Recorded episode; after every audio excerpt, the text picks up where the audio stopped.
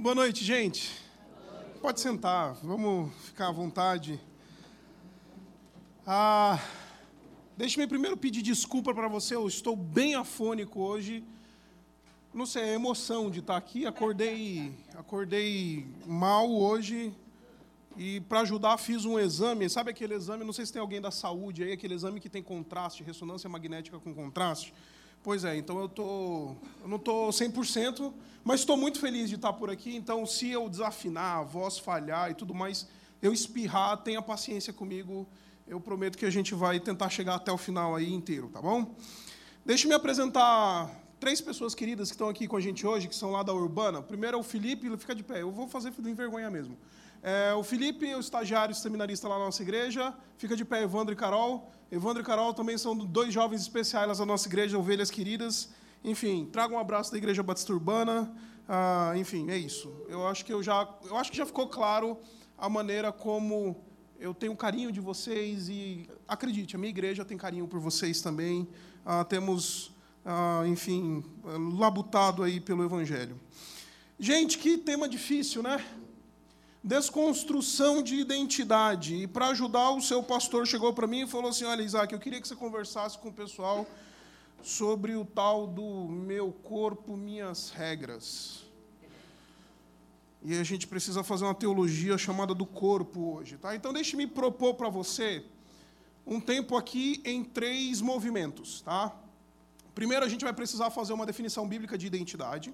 Então esse vai ser o, o primeiro movimento que a gente vai fazer. Depois a gente vai falar sobre a chamada teologia do corpo, o meu, o, o, o meu corpo e minhas regras. E depois a gente vai falar um pouquinho sobre ideologia, tudo a partir da escritura. Tá bom? Então são três movimentos que a gente vai fazer. Começando com a identidade, depois a gente vai falar sobre a teologia do corpo, o meu corpo, minhas regras, e depois a gente vai fechar falando de ideologia. E isso, é isso que eu tenho proposto para vocês.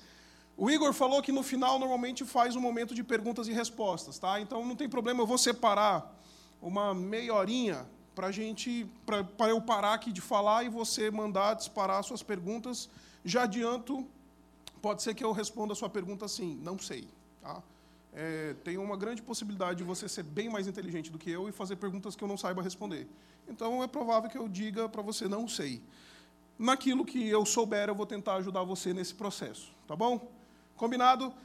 Se eu perceber que você está ficando meio cansado e tal, a gente vai dar uma pausazinha aí no meio do caminho, porque é até 10 horas da noite. Estou me sentindo no seminário, dando aula para seminarista.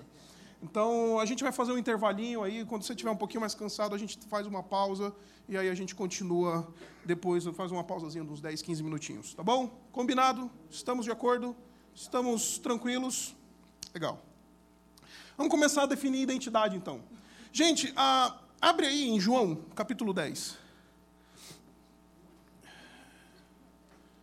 João no capítulo 10.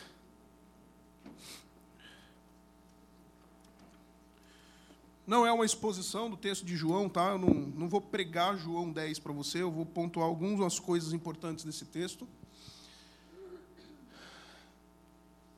Primeira coisa, João capítulo 10, eu vou ler a partir do versículo 1. Tá? A partir do versículo 1 diz assim: eu lhes asseguro que aquele que não entra no aprisco das ovelhas pela porta, mas sobe por outro lugar é ladrão e assaltante. Aquele que entra pela porta é o pastor das ovelhas. O porteiro da porta, desculpa, o porteiro abre-lhe a porta e as, e as ovelhas ouvem a sua voz. Ele chama as suas ovelhas pelo nome e as leva para fora. Até aí, por enquanto. Note que o texto está dizendo: ele as chama pelo nome e as leva para fora. Quando a gente fala de identidade, gente, a gente precisa primeiro falar sobre uma mudança de paradigmas de construção de, de, identidade que aconteceu naquilo que a gente chama de período da modernidade e aquilo que tem acontecido hoje no chamado período pós-moderno. Ah, não sei ainda, eu sei que existe muita discussão se a gente deve usar essa terminologia pós-modernidade, eu entendo isso, mas eu vou tentar fazer esse, esse, esse, esse mostrar para você como é se dá esse processo de construção de identidade num período até a guerra, tá? o período da, até a Segunda Guerra Mundial e depois da Segunda Guerra Mundial em diante. Nesse período da modernidade, a, que começou com a Revolução Industrial e tudo mais, você sabe, seu professor de História deve ter dado uma boa aula para você disso daí. A, o que, que aconteceu com o mundo?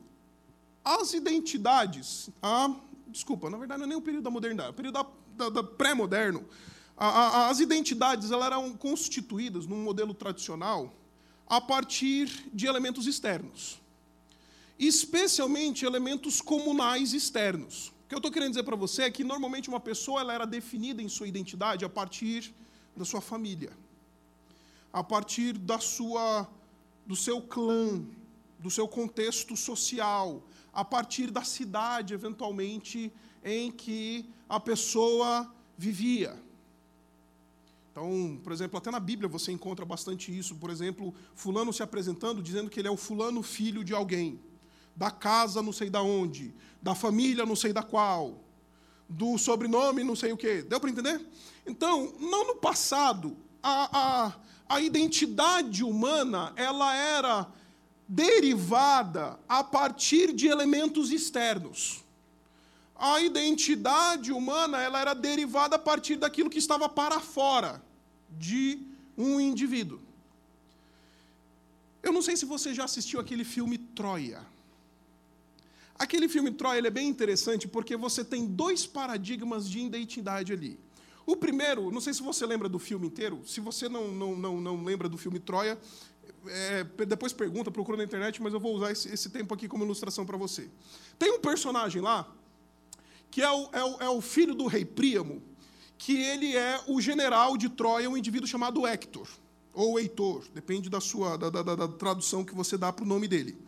E esse indivíduo, quando ele vai para a guerra, ele chama os seus guerreiros e ele fala assim: Guerreiros de Troia, eu vivi em, com base em apenas um preceito simples: honre os deuses, ame a sua mulher e defenda o seu país. Esse é o Hector, o Heitor. Ele é o indivíduo que chama, antes de ir para a guerra, ele está lá a, na cavalaria, chama os seus generais e fala: Eu vivi com base neste preceito. A minha identidade ela está constituída nisso. Honre os deuses, ame a sua mulher e defenda o seu país, a sua terra. E aí ele termina dizendo: Troia é a mãe de todos nós. Vamos defendê-la. Em outras palavras, esse indivíduo está dizendo que a identidade dele essencialmente é troiana. A identidade dele é derivada absolutamente do contexto de, do, do, contexto citadino dele. A, a, o elemento civil está extremamente envolvido na constituição da identidade de Hector. Ele não é alguém que se encontra, ele é encontrado. Ele não é alguém que se vê como uma determinada, como a gente tem hoje. A gente olha para dentro, a gente fala, o que, que, o que, que eu sou? A gente faz um, um processo de investigação do nosso coração, dos nossos desejos, da nossa alma, da nossa vontade. A gente fala, ah, eu sou isso, ah, eu sou aquilo. O Heitor não. O Heitor ele é um indivíduo que a sua identidade está constituída a partir de elementos externos. Isso é o modelo tradicional. Então, se você procurar culturas indígenas, se você procurar famílias tradicionais do passado, se você procurar, enfim, é, é na escritura, você vai ver esse exemplo à torta e à direito. Chegamos no, no período pós-moderno. E no período pós-moderno, como eu disse para você, há uma, um, absolutamente uma inversão disso daí. O indivíduo, ele, ele em vez de olhar para fora, ele começou a olhar para dentro. Sabe essa conversa dos coaches que ele diz assim: seja o protagonista da tua história? Com todo respeito se tiver algum coach aqui, tá? É, é, é, sabe, seja alguém que, que constrói a tua identidade. Olha para dentro de você mesmo. Olha para o teu coração, investiga o teu, a tua alma e lá você vai encontrar genuinamente quem você é. E a gente julga a autenticidade nada mais, nada menos do que o indivíduo olhar para dentro de si, aí ele encontra algo que ele fala: Isso sou eu. Vamos usar um exemplo que é bem comum hoje. da sexualidade. A expressão sexual hoje define a gente, né? Então, ah, isso sou eu, eu sou isso. Aí o indivíduo levanta essa bandeira daquilo que ele é, como ele se vê e daquilo que ele se identifica, ele fala assim, a gente olha e fala assim, nossa, fulano é tão autêntico, né? Não interessa o que as pessoas pensam, não interessa o que as pessoas falam, não interessa o que está no contexto externo dessa pessoa, não interessa o que a família dele diz, não interessa o que os professores da faculdade dele dizem, não interessa o que o pastor dele diz. Puxa, fulano é autêntico. Porque ele é o que ele é. Isso é o modelo da pós-modernidade. Enquanto lá na modernidade, na antiguidade, você tinha esse modelo em que as pessoas elas derivavam a sua identidade a partir das suas carreiras, dos seus contextos sociais de elementos externos. O modelo da pós-modernidade, o indivíduo que encontra a sua identidade dentro de si, olhando para o espelho. E aí ele fala: Isto sou eu. E tem um outro, voltando lá no, no, no, no, filme do Troia, tem um outro personagem que é bem interessante, que ele expressa, e Homero, o autor da Ilíada, que é onde, de onde a gente tirou esse filme, é, é, ele, ele, ele apresenta um outro personagem lá que é assim, que você sabe quem é, é o Brad Pitt lindão Aquiles. Enquanto o Heitor, ele é aquele indivíduo que se identifica a partir da sua cidade, a partir de ser um príncipe da família, a partir ele se sacrifica pelo reino, ele se auto, ele, ele se, se anula como pessoa para defender o seu trono e o trono do seu pai. Ele é um indivíduo que, que ele encontra sua identidade em elementos externos. O, o, o Aquiles é, ele é diferente. O Aquiles é aquele indivíduo atormentado pela pela eternidade, ele quer ser lembrado. Ele quer que o seu nome perdure pela eternidade. Aí a pergunta que se levanta é: quem que é o Aquiles? Ele é um grande guerreiro preocupado só com ele mesmo. Ele, e é interessante que, voltando lá no filme, ele, ele, ele faz também um discurso para os seus guerreiros, os mirmidões, que, que, que eram os guerreiros de Aquiles. E quando eles vão invadir a, a, a, o litoral ali de Troia, ele está no barco ali, ele vai dar um discurso veemente para o pessoal lá da, da, dos mirmidões, os, os seus guerreiros, aí ele diz assim: Olha, ali naquela, naquela praia, sabe o que, que tem? Imortalidade. Vão lá e peguem.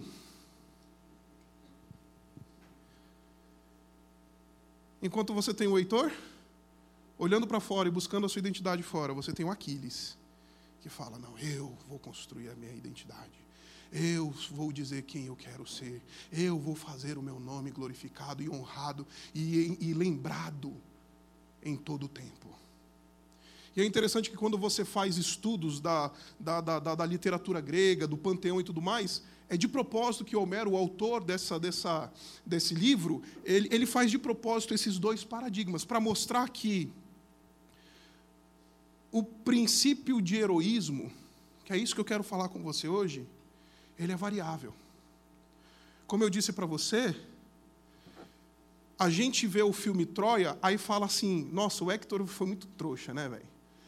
Foi lá defender o irmão, foi lá defender o pai dele, foi lá lutar com Aquiles, não precisava ter lutado, ia morrer para quê? Idiota. Mas na mente antiga, moderna, até a virada da pós-modernidade. Esse era o herói, o que se sacrifica pelos outros, o que abre mão de si, o que morre por uma causa, o que, o que, o que, o que encontra uma razão de ser para além de si mesmo. Esse é um paradigma de heroísmo. Hoje, o paradigma de heroísmo é: puxa, você viu como Fulano ele está rompendo com os, com as, as, as correias e as, e as correntes culturais. Ele não quer nem saber o que pensam, ele é o que ele é. Que herói. Paradigma de heroísmo. E, meus irmãos, toda cultura, absolutamente toda cultura, ela propõe para a gente uma narrativa de construção de identidade. E essa narrativa de, de, de construção de identidade, essa, essa, essa proposta que a cultura joga para a gente, ela é bem a, sutil. Você nunca vai encontrar um livro com, cujo título é assim: Identidade na pós-modernidade. Como ser ou como construir sua identidade no período pós-moderno. Mas você vai ver filmes cuja essa narrativa vai ser proposta para você. Você vai assistir série no Netflix cuja narrativa é proposta para você. Você vai ouvir música cuja narrativa é proposta para você e a gente nem percebe que a gente está adquirindo e tomando para nós um princípio de construção de identidade que na verdade a gente olha e fala assim: não, eu serei o que eu vou ser. Nada mais é do que o fruto do sistema. Porque ele, de maneira, insens... de maneira impercebida, ele vai lá e, e, e ele adquire aquilo.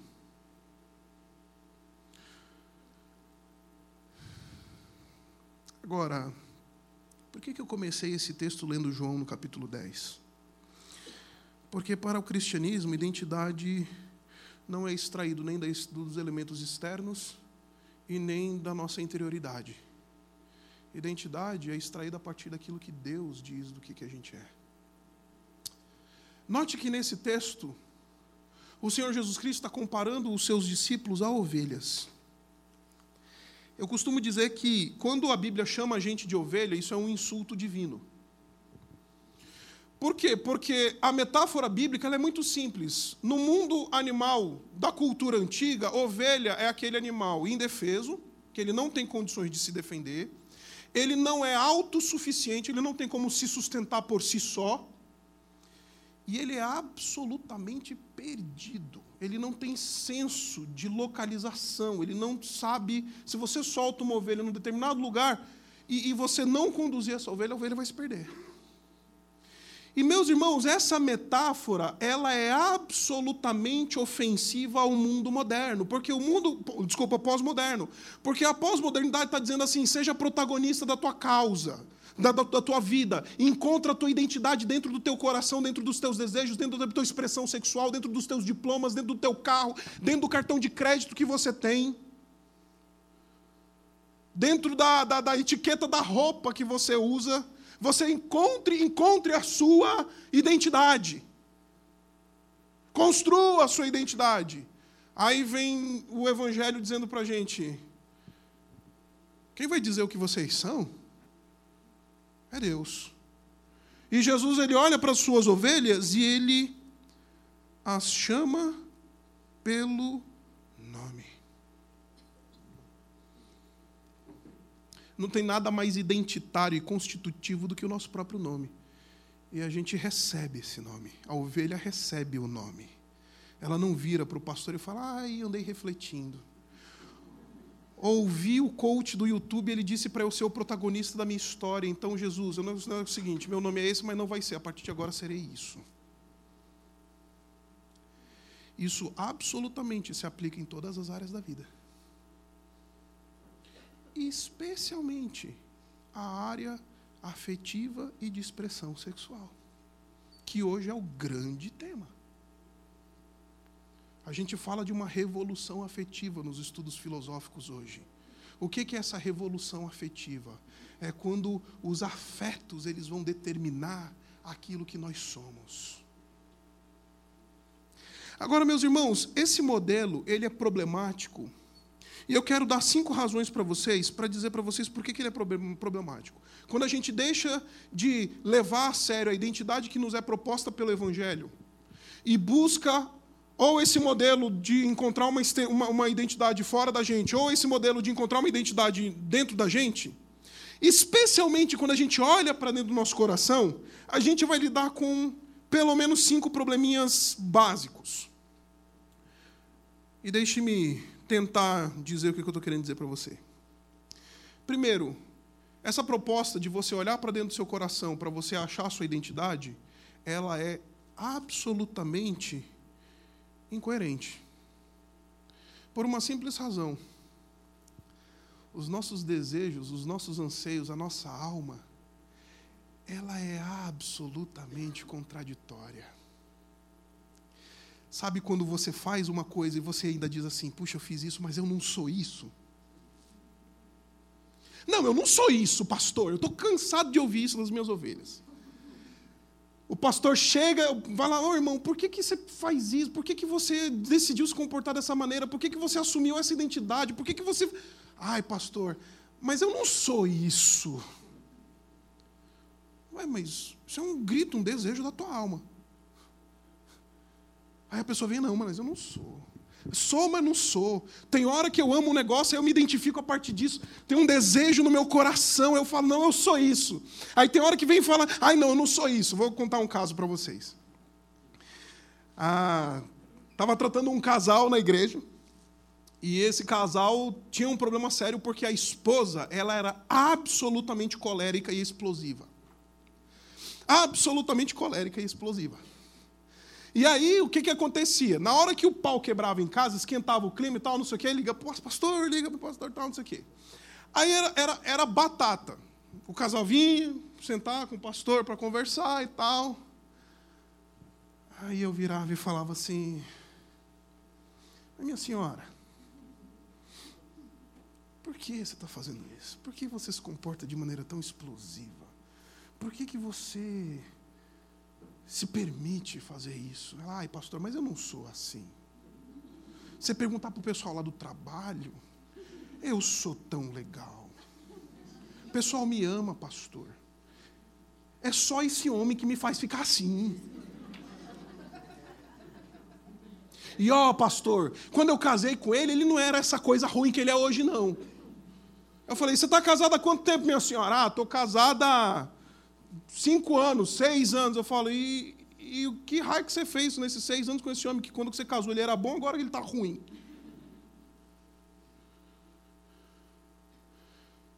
As nossas inclinações da alma, gente, elas são absolutamente incoerentes. A gente uma hora está querendo, outra hora não está querendo. A gente uma hora deseja, outra hora a gente não deseja. A gente uma hora, se a gente for extrair de dentro da nossa alma aquilo que a gente vai ser, a gente vai virar um negócio absolutamente Frankenstein. Porque a gente tem uma alma contraditória. A gente diz que ama Jesus, né? Mas deixa a namorada te apertar de um jeitinho diferente. Esse amor some na hora. Aí a gente fala, não, eu sou amor por Jesus. Mas naquela hora é tesão. Não é somente incoerente, é instável. Eu tenho descoberto uma coisa, meus irmãos muito interessante depois que eu casei. Eu estou casado há quatro anos. E, e, e é muito interessante que, acredite, como eu mudei desde que me casei. E, e, e, acredite, essa mudança ela não, é, ela não é algo intencional, eu me percebi. Então, às vezes, eu, eu, eu, eu corro o risco de dizer para vocês que, nesses últimos quatro anos, eu tenho a sensação de que minha mulher casou já, teve uns dois maridos já, pelo menos, uns dois ou três. Porque, como eu passei por um processo de transformação, julgando valores, adquirindo novos paradigmas, critérios. Por exemplo, quando eu casei com Isabela, eu não era um pastor titular de uma igreja, eu era o pastor de uma equipe. Então não pesava sobre mim um monte de responsabilidade que hoje pesa. E aí, eu fui mudando. Algumas coisas que eu valorizava e priorizava, já não valorizo e priorizo mais. Outras coisas que eu não dava sequer valor, hoje eu já dou valor pra caramba. E a gente vai mudando. Eu costumo dizer que a minha esposa ela já deve ter tido pelo menos uns dois ou três maridos, e a única coisa que manteve esses dois ou três maridos sendo eu, sabe o que foi? foi algo externo a mim, foi um voto que eu fiz no dia que eu casei com ela, falando assim: eu serei seu e você será minha. Porque eu já mudei pra caramba. E minha esposa também. Então não é somente incoerente, mas é instável, porque a gente muda, gente. E você já viu essa conversa de gente que muda assim do nada, nos, nos dias de hoje? Ah, não, mudei. Antes eu era João, agora eu sou Maria. se a gente vai extrair a nossa identidade dos nossos desejos, da nossa alma, da investigação do nosso coração, vamos encontrar instabilidade. É por isso que o, o profeta vai, vai dizer: Maldito aquele que confia no homem. É ilusório. Não é somente incoerente, instável, mas é também ilusório. E deixa eu tentar articular isso que eu estou querendo dizer para você. Eu estava lendo um livro recentemente. No, é, a minha esposa ela, ela, ela deu o azar de fazer aquela assinatura do chamado Kindle Unlimited. E, cara, eu estou lendo como nunca. E estou lendo os negócios ruins, mas os negócios muito bons. E aí eu achei lá, o, o, a Amazon me propôs uma leitura lá de um. Eu gosto bastante de leitura de ficção, novelas, etc. Eu acho bem interessante. Eu gosto bastante disso daí. E aí eu comecei a ler um conto de um autor uh, sueco, que eu não sei falar o nome dele, sabe aquelas nomes sueco impossível? Não são, tá? E aí é, é, eu sei que termina com som. Aí esse autor sueco, ele, ele, ele, ele, ele, ele, ele conta a história de um viking que é gay. Então, ele tem aquele indivíduo, é muito engraçado, porque ele está lutando no seu contexto, no mundo viking. Não sei se você já viu aquela, aquela, aquela série que está no Netflix, Vikings, tá? Vikings. Você já, já deve saber do contexto que eu estou falando. Tá? Ali por volta do ano 1200, 1300, um viking, oh, violento, sanguinário, machão. Só que ele olha para dentro da alma, ele encontra desejos e afeições homossexuais.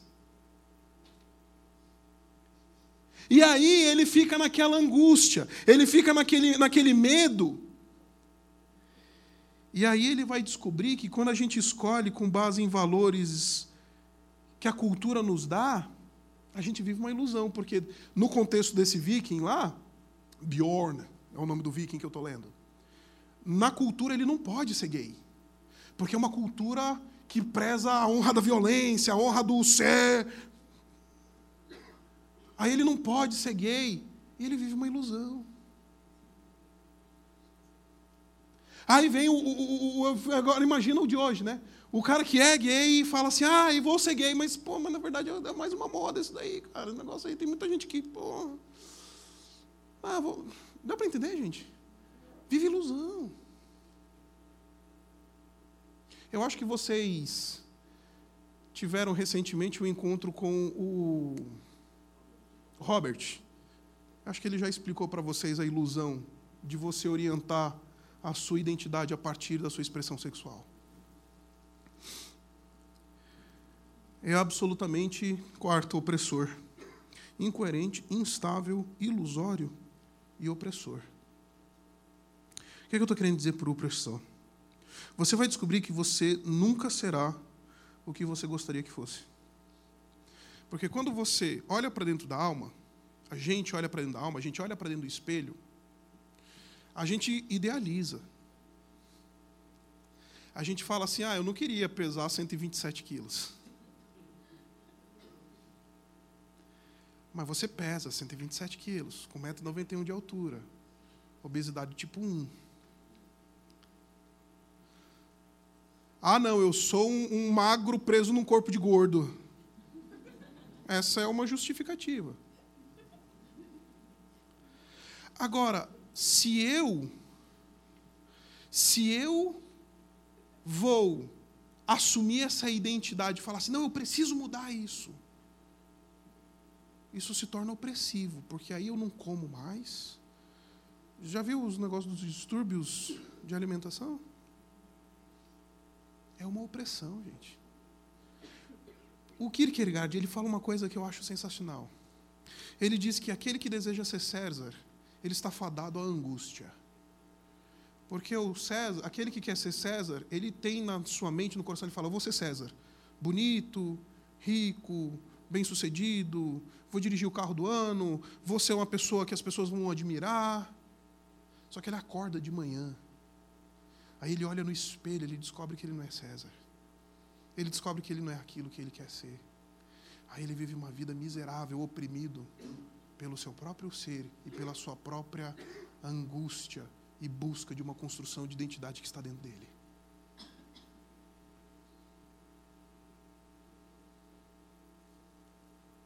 É excludente, incoerente, instável, ilusório, opressor e excludente. O que, é que eu estou querendo dizer para você? Eu gosto muito de um livro chamado Cristianismo Puro e Simples. Se você nunca leu esse livro, leia esse livro. Ele é muito interessante. C.S. Lewis, Cristianismo Puro e Simples. E no capítulo 8, o C.S. Lewis ele vai fazer uma argumentação sobre o pecado do orgulho. E ele vai falar um negócio que eu acho espetacular. E ele diz que orgulho, por natureza, ele é competitivo. Isto é, vem comigo para pensar, pegar a argumentação do Lewis. Ele diz assim: orgulho, por natureza, é competitivo, porque ninguém se orgulha por ser rico, bonito ou inteligente. Ele se orgulha porque ele é mais rico do que alguém, mais bonito do que alguém ou mais inteligente do que alguém. A essência do orgulho é sempre uma referência competitiva. O rico não vai se orgulhar porque ele é rico. Ele não vai se orgulhar, o bonito não vai se orgulhar porque ele é bonito. O inteligente não vai se orgulhar porque ele é inteligente. Ele vai se orgulhar porque ele é mais rico do que alguém, ou ele é mais bonito do que alguém, ou ele é mais inteligente do que alguém. E meus irmãos, quando a gente deriva a nossa identidade desses negócios que a gente quer ser, sabe? Esses, esses gritos da nossa própria alma, de dentro, quando a gente olha só para dentro, a gente acaba entrando num paradigma de exclusão. Por quê? Porque se eu quero ser o mais bonito, mais rico, se a minha alma exige que a minha identidade seja baseada na minha beleza, eu não vou ter ninguém bonito perto de mim. Ou não vou conseguir lidar com o fato de que tem alguém mais bonito que eu. Sabe de onde vem essas invejinhas? A briga pela bolsa. Já contei isso para vocês? Tive que lidar uma vez com uma situação difícil. Não é na urbana, fica tranquilo, não é na igreja onde eu pastoreava antes, na igreja de Morumbi. Uma situação entre duas jovens da igreja que estavam tretadas porque elas tinham a mesma bolsa.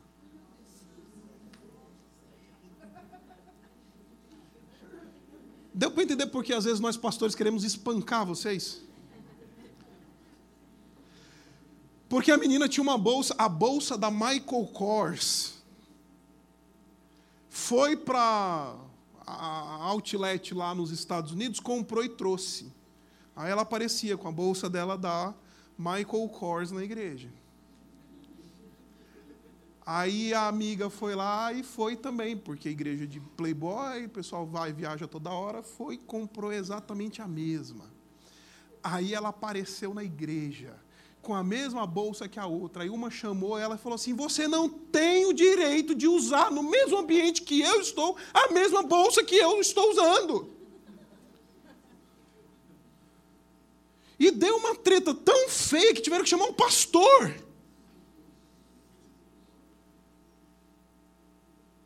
Excludente. Quer ser rico? Quer ser bonito? Quer ser inteligente? O problema não é ser rico, bonito, inteligente, ou bem-sucedido, ou alguém que, sabe, conquistou alguma coisa bacana. O problema, diz o Deus, é o mais. O problema é ser mais. Sabe uma coisa que pega bastante entre os crentes hoje em dia? Ver quem casa primeiro. E eu estou ouvindo risadas porque são risadas da identificação. Quem casa primeiro? Eu estou aconselhando, na minha igreja são muitos jovens casais, então eu estou fazendo casamento à torta e direito. Então eu estou fazendo quase toda semana me encontrando com um jovem casal para fazer aconselhamento pré-nupcial. E aí, o que, que acontece? O pessoal chega para mim chateado que fala: ah, não, pastor, a gente perdeu para fulano e fulana que casaram primeiro que a gente. Por quê? Derivou a identidade do casamento, do entrar de branco na igreja aí vira excludente. São, competi são competidores que estão ao nosso redor, a gente exclui. Incoerente, instável, ilusório, absolutamente opressor e excludente. Por isso que essa receita desse mundo pós-moderno, de dizer, olha para dentro do teu coração, que você vai descobrir quem você é, é uma furada. Absolutamente uma furada. Cristão é chamado por Cristo. Você é aquilo que Jesus disse que você é. Ele as chama pelo nome. Ele que vai dizer quem você é. E meus irmãos, os evangelhos estão recheados de identidade cristã. Quem sou eu? Filho de Deus, adotado na família, eleito desde antes da fundação do mundo. Membro da comunidade do reino de Cristo, herdeiro de promessas. Agora, sabe por que a gente não leva a sério essa identidade que a gente recebe de Deus? Porque tem uma coisinha que um, um indivíduo chamado René Girard fala para gente, que realização é quando a gente encontra a validação do nosso ser de maneira externa, mas não somente de maneira externa, mas a partir das pessoas que a gente admira.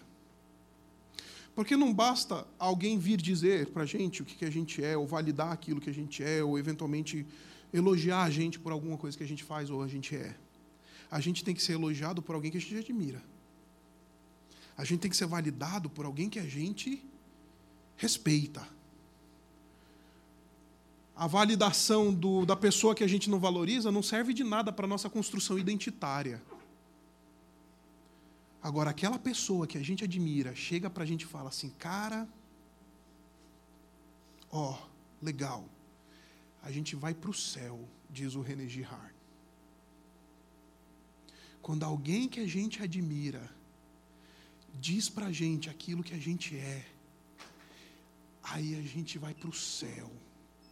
Porque o elogio do admirável leva a gente para o céu, valida a nossa identidade, etc. Porque a gente valoriza muito mais as coisas desse mundo e até a gente mesmo mais do que Cristo Sabe o que acontece? A gente não mais valoriza aquilo que Jesus está dizendo que a gente é. Porque a gente valoriza mais o que o nosso chefe diz para a gente do que a gente é, o nosso cônjuge diz para a gente que a gente é, que a gente encontrou a admiração maior em outras coisas que não no Senhor Jesus Cristo, aquilo que o Senhor Jesus Cristo está falando que a gente é não tem valor nenhum. Mas no dia que a gente passa a admirar o Senhor Jesus Cristo, honrar o Senhor Jesus Cristo. Aí vem o Senhor Jesus Cristo e diz: Eu dei a minha vida por você. Eu morri por você. Você é alguém que foi comprado por alto preço. A tua identidade está em mim. Aí a gente leva isso a sério. Aí a gente valoriza a identidade que Cristo nos dá.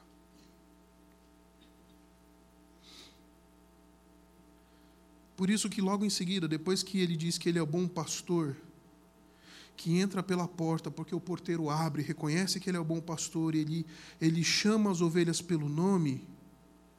Sabe o que ele diz lá no versículo 11? Ele diz assim: Eu sou o bom pastor, e o bom pastor dá a sua vida pelas ovelhas. Quem sou eu? Alguém por quem Cristo deu a sua vida. Ponto final. Isso tem que ser suficiente para a gente construir a nossa identidade. Agora, isso só vai ser suficiente se Jesus Cristo, Ele é o mais admirado na nossa vida. Ele é o mais honrado na nossa vida. Ele é aquele que a gente quer realmente ouvir um elogio. Caso contrário, a gente vai pescar a identidade em outros lugares.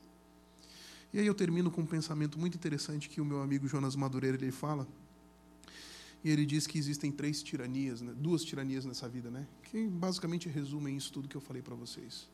A primeira é você tentar ser aquilo que os outros querem que você seja. E o que, que é você tentar ser aquilo que os outros querem que a gente seja? Derivar nossa identidade de maneira externa. Quando nossa família diz que a gente tem que ser alguma coisa, quando nosso, nossa cultura do clã, nossa cultura eclesiástica, quando o pastor tem que dizer que a gente quer, tem que ser, quando o nosso namorado diz que a gente tem que ser. Aí chega uma hora que a gente fala assim: chega, não quero mais ser o que os outros querem que eu seja. Serei então aquilo que eu quero que eu seja. Bem-vindo à pós-modernidade. Aí ele vai buscar dentro do coração. É tudo isso que eu falei. Vou eu ser aquilo que eu quero ser. Bobo só trocou o tirano. Aí vem Jesus e diz: Eu que dou o nome das ovelhas, elas ouvem a minha voz e eu dou a minha vida por elas. Enquanto você valorizar mais o que o teu chefe diz de você, enquanto você estiver mais preocupado com a avaliação 360 que vão fazer lá na tua empresa, enquanto você estiver mais preocupado com a nota que o teu professor na faculdade vai te dar, acredite, você vai viver esse vazio existencial, essa ilusão, essa incoerência, essa opressão, essa excludência que eu acabei de propor para você. Nós somos aquilo que o Evangelho, que o Senhor Jesus Cristo diz, aquilo que nós somos. Segundo movimento, teologia do corpo. Quero convidar você para ir lá para Gênesis agora.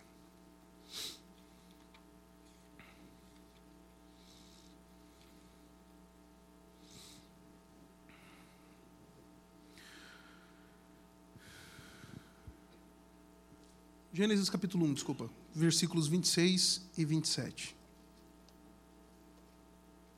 E eu vou ler até o 28.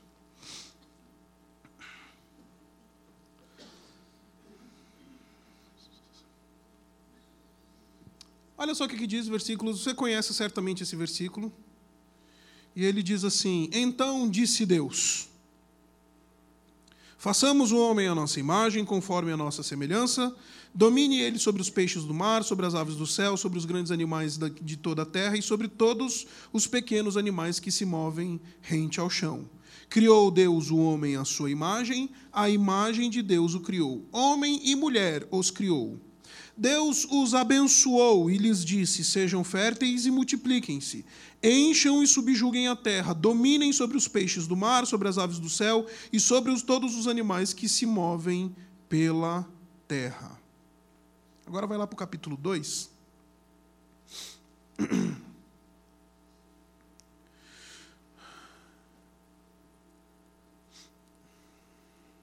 Eu vou ler a partir do versículo 21. 2,21 diz assim: Então o Senhor fez o homem cair em profundo sono, e enquanto este dormia, tirou-lhe uma das costelas, fechando o lugar com carne. Com esta costela que havia tirado do homem, o Senhor fez uma mulher e a levou até ele. Disse então o homem: Esta sim é osso dos meus ossos e carne da minha carne. Grifa isso na sua Bíblia. Ela será chamada mulher, porque do homem foi tomada. Até aí. Gente, eu poderia trabalhar a teologia do corpo a partir de diversos prismas. Eu escolhi um. Corpo humano é importante. Nós não estamos sendo redimidos somente na alma. Você não é uma alminha que Deus está redimindo, redimiu na cruz. Tá? A gente tem a mania de pensar, por causa da filosofia grega, de que, na verdade, o que nós somos é uma alma dentro dessa casca humana que a gente tem. E o que a gente é, é esse negócio dentro da gente, não isso que a gente está vendo. E acredite, infelizmente, até líderes evangélicos mal informados eles estão ensinando isso, que na verdade você é o que está dentro dessa casca. Essa casca não é você. É só um veículo de transporte por esse mundo, é só um, casulo. Na verdade, você é o que está lá dentro. O texto bíblico não ensina isso, o texto bíblico não nos informa isso, o texto bíblico nos diz que corpo humano também somos nós. Você não é uma alma sozinha dentro de um corpo, você é a união de uma parte material chamada corpo e uma parte imaterial chamada alma, espírito, mente, coração, força e etc. Vou repetir. O que você é, a sua constituição humana, na Escritura é a junção de dois elementos: uma parte material, que nós chamamos de corpo, e uma parte imaterial, que nós chamamos de alma, espírito, força, entendimento, vontade, coração e etc. Tem até a Bíblia chamando de rim, eh, nos Salmos, por exemplo. Por que, que eu estou falando isso? Porque por causa desse ensino errado de que dizem que a gente só é uma alminha, não interessa o teu corpo. Meu corpo, minhas regras. Você está de passagem aqui. Aproveita o que você puder. Usa do teu corpo e expressa ele e usa ele como você puder e conseguir, porque logo esse corpo não vai começar a não vai funcionar mais direito e aí a casa vai cair. Então, comamos e bebamos, porque amanhã morreremos. Esse não é um ensino bíblico, como eu disse para você, a constituição humana é uma parte material em que Deus soprou o sopro de vida e chamou isso de alma vivente ou ser vivo na linguagem bíblica. Por que, que eu estou falando isso? Porque para que nós pudéssemos ser redimidos, para que nós alcançássemos redenção, sabe o que, que precisou acontecer? Encarnação. Jesus assumiu a condição humana. Jesus se tornou homem.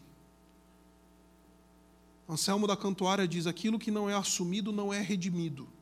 Ou seja, se o Senhor Jesus Cristo não tivesse assumido a condição humana, a carne, não tivesse um corpo humano, não tivesse uma psique humana, não tivesse uma alma humana, se ele não fosse homem totalmente, ele não estaria morrendo por mim por você, ou mais estaria morrendo por qualquer coisa que não a gente.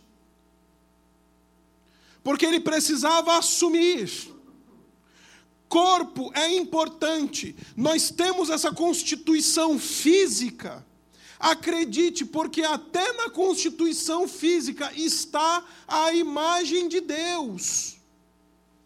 E aqui você deve estar pensando: esse cara está maluco. Como é que alguém que é físico pode refletir um Deus que é espírito, não é? Você já parou para pensar isso? Eu acabei de propor para você que o nosso corpo faz parte desse negócio da imagem e semelhança de Deus. Deixa eu explicar o que eu estou querendo dizer para você. Vem comigo. Deus decidiu, na trindade, façamos o homem. Deus sentou lá o Pai, o Filho e o Espírito Santo. Vamos fazer um homem. Façamos a nossa imagem conforme a nossa semelhança. E Deus fez o homem numa constituição física.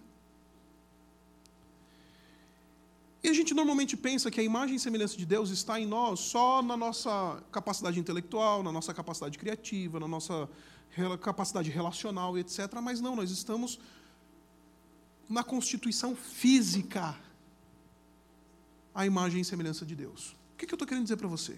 Não somente porque Jesus ele assumiu a forma humana, mas, por exemplo, quem que é casado aqui? Casado, tá? Os casados. Tá? Eu vou tentar ser o mais sensível possível com os não casados aqui. Tá? Vou tentar ser o mais sensível possível com os não casados aqui. Mas se tem uma coisa que é legal, é transar.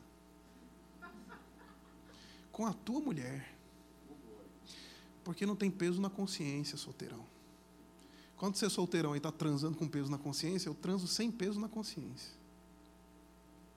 Sem peso na consciência nenhum. O pessoal chega para mim e fala assim, pastor, como é que eu lido com essa situação, né, de Pô, tô lá namorando, aí vira e mexe, piso na bola.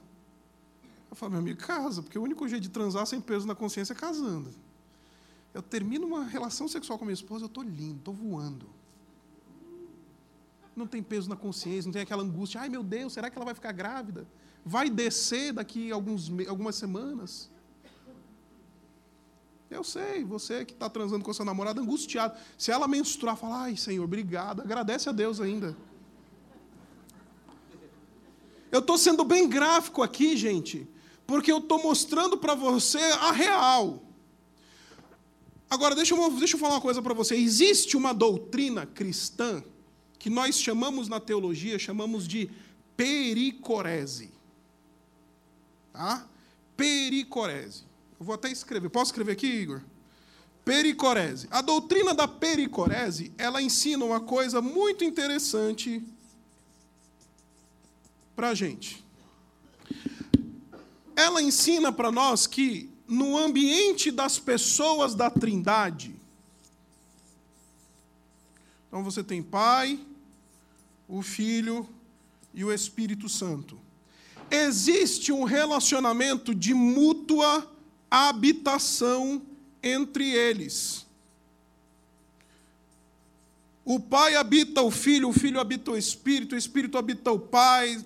Sabe aquele negócio que o Senhor Jesus Cristo, lá nas orações dele, aí ele diz assim: Pai, tu em mim, eu em ti, o Espírito em nós. Sabe esse negócio que está lá em João capítulo 15, 16, 17?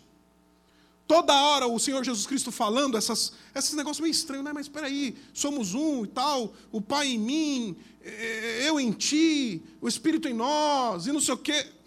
É isso. A teologia traduziu essas passagens que o Senhor, o Senhor Jesus Cristo falou, especialmente em João, e chamou isso de doutrina da pericorese. Essa intimidade, essa doutrina ensina uma intimidade linda entre as três pessoas da Trindade. Isso é algo exclusivo entre as pessoas da Trindade. Isso é uma coisa da intimidade do mais íntimo no âmago trinitário. Sabe como é que essa intimidade se reflete? Na relação sexual, quando o homem coabita a sua mulher. Literalmente, e deixe-me tentar até ser gráfico. O texto do Antigo Testamento, ele é ainda mais gráfico, porque o hebraico antigo, ele é língua de índio, é língua tribal. Tá? Então, quando a Bíblia fala assim, fulano de tal teve relações com a sua esposa, ou, ou coabitou com a sua esposa, literalmente o que o texto hebraico diz é, fulano foi para dentro de fulana. Porque a linguagem bíblica está tentando dar uma indicação de que essa beleza íntima que está na trindade, ela é refletida fisicamente no corpo. É por isso que Deus ele vai, vai redimir corpos. Jesus assumiu um corpo. Um dia nós seremos ressurretos.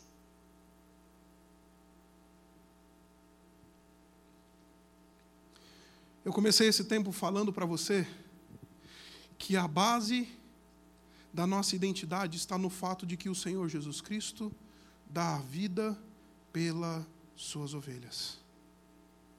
Sabe o que, o Senhor Jesus Cristo falou no dia que ele celebrou a primeira ceia?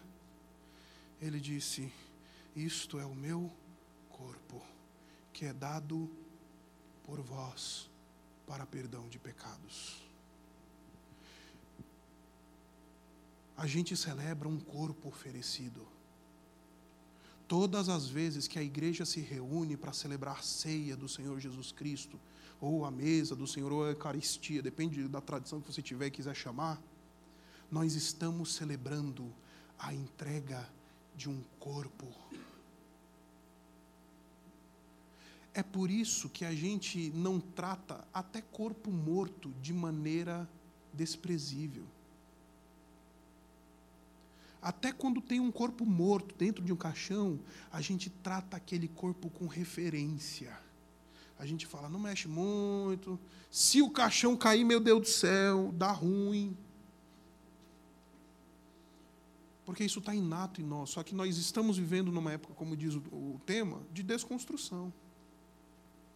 E aí o corpo, ele perdeu o seu valor ele não é mais expressão da, da imagem de Deus.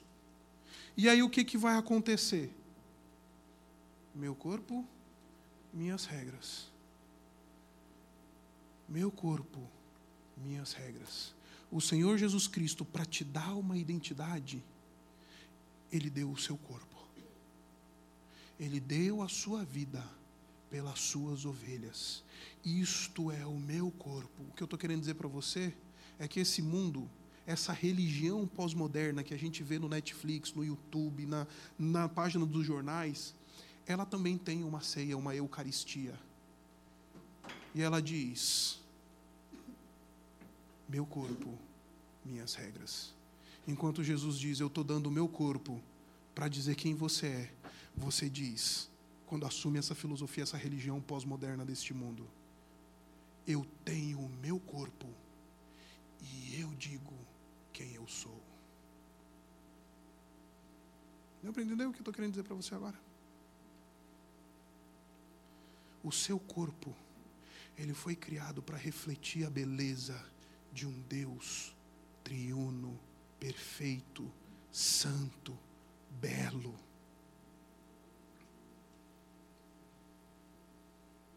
Um corpo humano foi oferecido por nós. Um sangue humano foi oferecido por nós. Então, quando alguém diz, meu corpo, minhas regras. Acredite, ele está celebrando a ceia da religião do secularismo.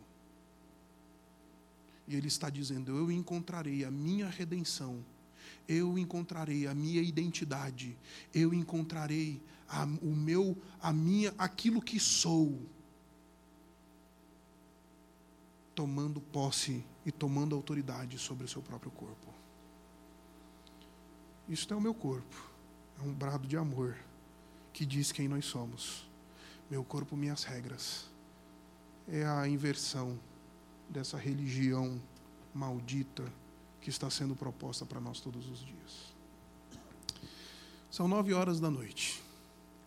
Eu vou dar dez minutos, quinze minutos para você refletir um pouquinho, beber uma água, se levantar. E aí a gente vai falar um pouquinho sobre ideologia, tá bom? Obrigado, gente.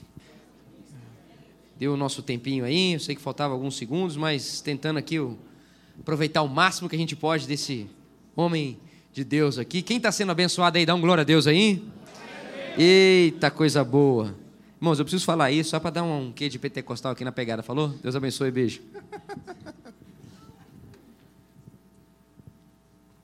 Ageu. Ageu no capítulo 1. Vamos falar sobre ideologia. E aí eu vou ter. Isso aqui é pergunta. É, pergunta só para deixar ele tá. tá bom? Ageu no capítulo 1, a gente vai falar sobre ideologia agora, tá?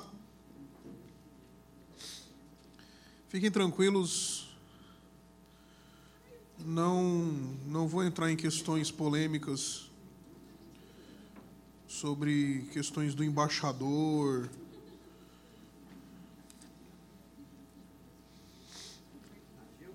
Ageu, no capítulo 1. Tá? É antes de Zacarias. Tá? Achou? Não? É antes de Zacarias e depois de Sofonias.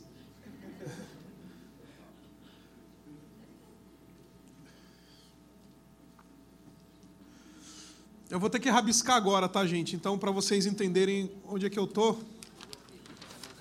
É, o pessoal poder ver melhor aí. A gente põe aqui para trás assim. Se eu rabiscar lá, vai dar para ver. Daí o pessoal de lá. Tá? Beleza? Ageu, capítulo 1. Eu vou ler a partir do versículo 1, diz assim: No primeiro dia do sexto mês, do segundo ano, do reinado de Dario, a palavra do Senhor veio por meio do profeta Ageu ao governador de Judá, Zorobabel, filho de Sealtiel, e ao sumo sacerdote Josué, filho de jo dizendo: Assim diz o Senhor dos Exércitos: Este povo afirma: ainda não chegou o tempo de reconstruir a casa do Senhor. Por isso a palavra do Senhor veio a, novamente a, por meio do profeta Ageu, dizendo: Acaso é tempo de vocês morarem em casas de fino acabamento, enquanto a minha casa continua destruída? Agora sim diz o Senhor dos Exércitos: Vejam onde os seus caminhos os levaram. Vocês têm plantado muito e colhido pouco. Vocês comem, mas não se fartam, bebem, mas não se satisfazem, vestem-se, mas não se aquecem Aquele que recebe salário, recebe-o para colocá-lo numa bolsa furada. Assim diz o Senhor dos Exércitos: vejam onde os seus caminhos os levaram. Subam o monte para trazer madeira. Construam o templo para que eu me alegre e nele seja glorificado, diz o Senhor. Até aí. Gente, eu vou fazer uma linhazinha do tempo aqui só para você entender as paradas dos Paranauês, tá?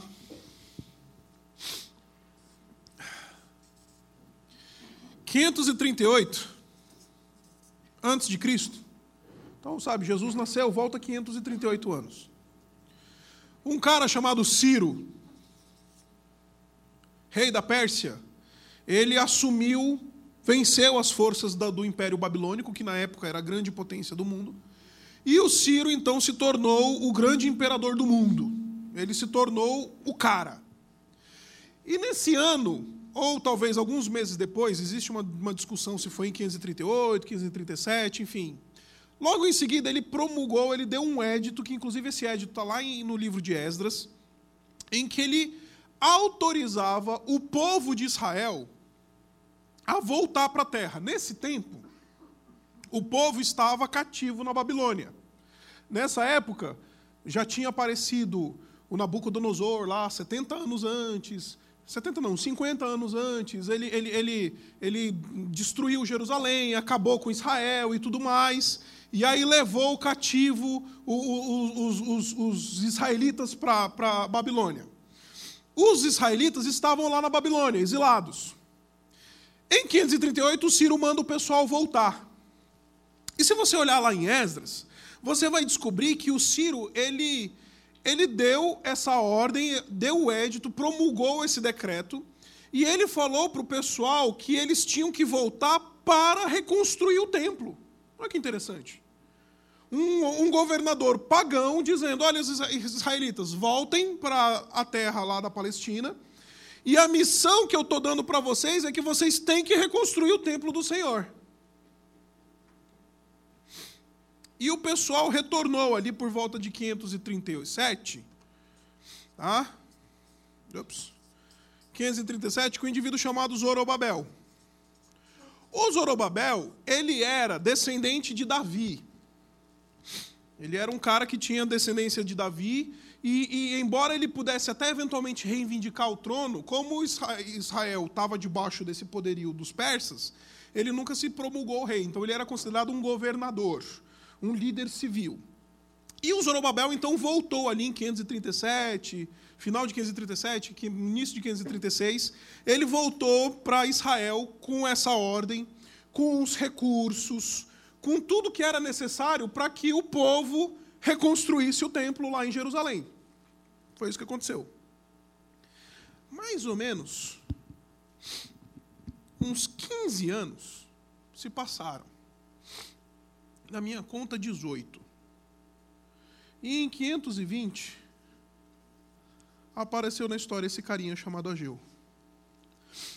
Porque durante todo esse período de 18 anos, o pessoal não tinha terminado ainda de construir o templo que eles já tinham recebido grana, recebido autorização, recebido ordem imperial para reconstruir o templo.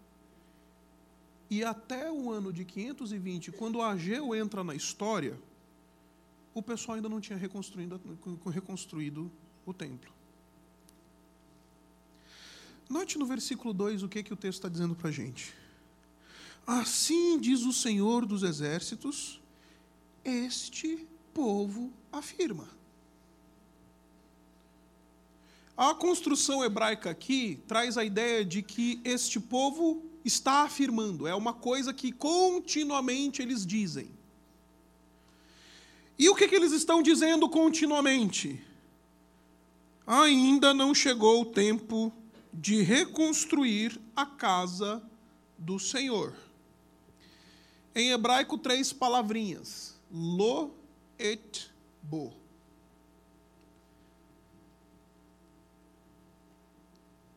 Essa era uma turma que estava seguindo a ideologia do ainda não é tempo. Eles tinham uma ideia sobre a qual eles iam orientar a vida deles. Eles tinham uma ideologia. O Cazuza cantou Ideologia, Eu Quero Uma para Viver. O pessoal de Israel já tinha uma bem antes dele cantar isso. E qual que é a ideologia, a ideia que orienta o estilo de vida, a cultura, a prática de vida? Ainda não é tempo. Em hebraico rima lo et bo. O lo rima com bo. É quase que um jingle isso daqui na Bíblia. É quase um tomodoril. Deu para entender? E é o que o povo está continuamente falando. Essa é a ideologia da turma. Essa é a. E, note, eles estão tão convencidos dessa ideologia que esta ideologia está orientando a conduta desse povo por 20 anos. Tá? 20 anos o povo está dizendo: Loetbo, Loetbo, Loetbo. Ainda não é tempo. Meu corpo, minhas regras. Meu corpo, minhas regras. O que mais ideologia? O Estado nos redimirá. O capital nos redimirá. Para não ficar lá, o pessoal da esquerda falar, ah, tá vendo? O pastor já está metendo pau, coxinha. Ideologia que convence. Precisamos de um Estado grande, porque o Estado nos redimirá, diz o Mortadela. Aí vem o Coxinha e fala: não, não, não, não. Precisamos de capital, produzir capital. O capital, a produção de riquezas nos redimirá. Vamos acabar com os problemas do mundo se todo mundo for trabalhar, todo mundo tiver seu emprego, todo mundo estiver gerando renda. Aí o, o esquerdista vira e fala: não, vamos acabar com o problema do mundo se o Estado tiver, for forte, aí ele vai conseguir sustentar todo mundo, dar saúde para todo mundo, dar estrada boa para todo mundo. Ele vai conseguir cuidar. Ideologia, gente. Ideologias que orientam a vida das pessoas, que guiam a vida das pessoas.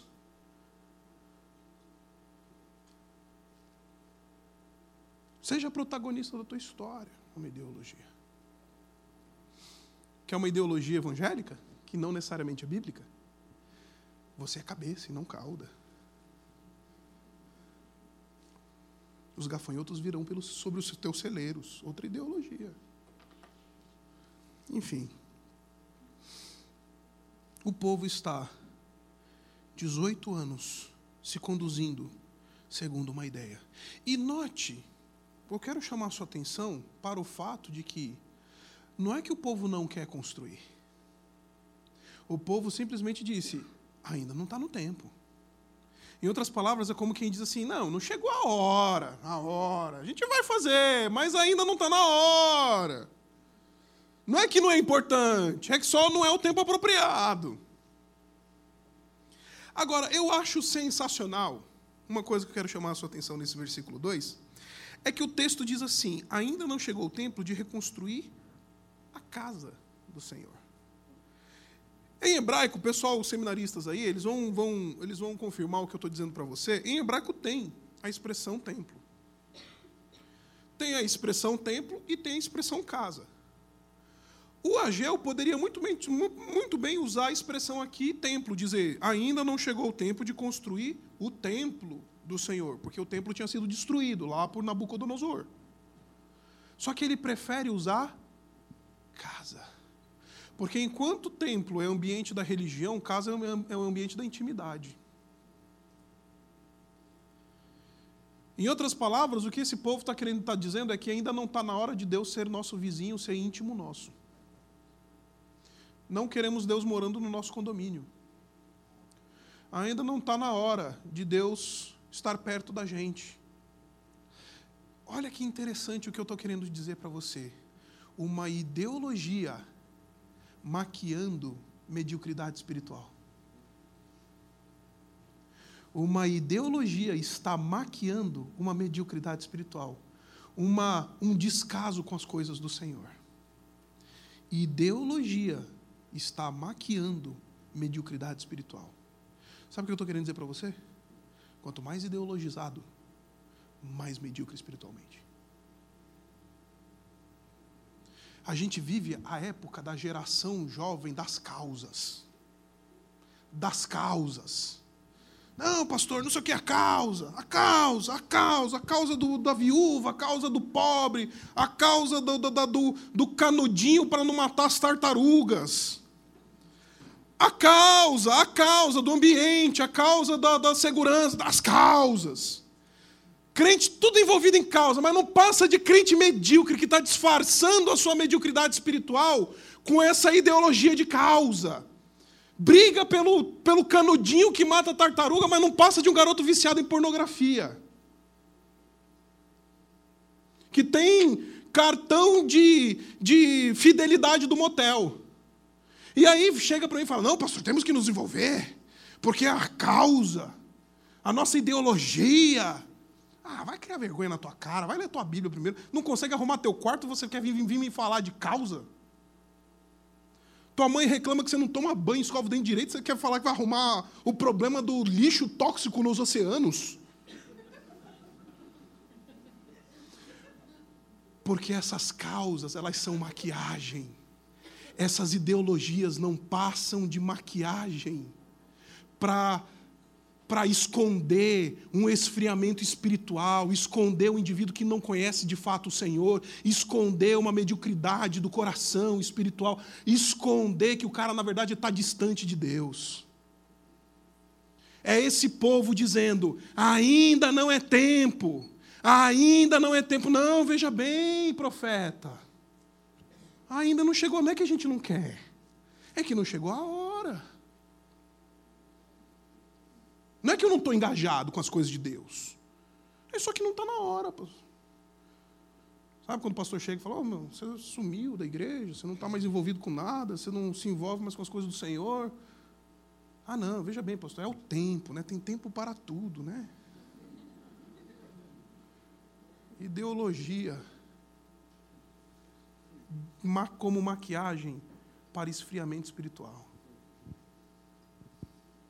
a causa das mulheres, a causa dos homens, a causa disso, a causa daquilo, nada mais é do que uma maquiagem para um jovem que anda distante de Deus. Nada mais é do que uma maquiagem que diz: ainda não está na hora. Briga na igreja por causa disso e daquilo. Mas não passa de um jovenzinho que fica na internet, no Xvideos toda hora briga na igreja, fala alto. Ah, nessa igreja não tem ação social. Mas está lá pedindo para a namoradinha colocar a mão onde não deve. Ideologia é maquiagem, gente.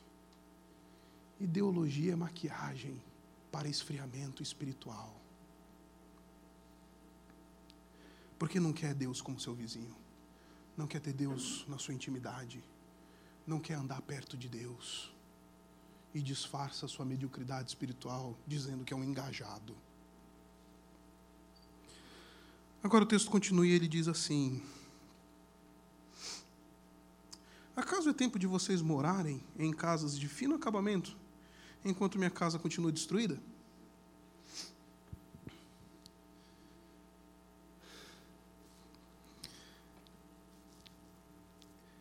O coxinha e o mortadela vão apanhar agora, tá?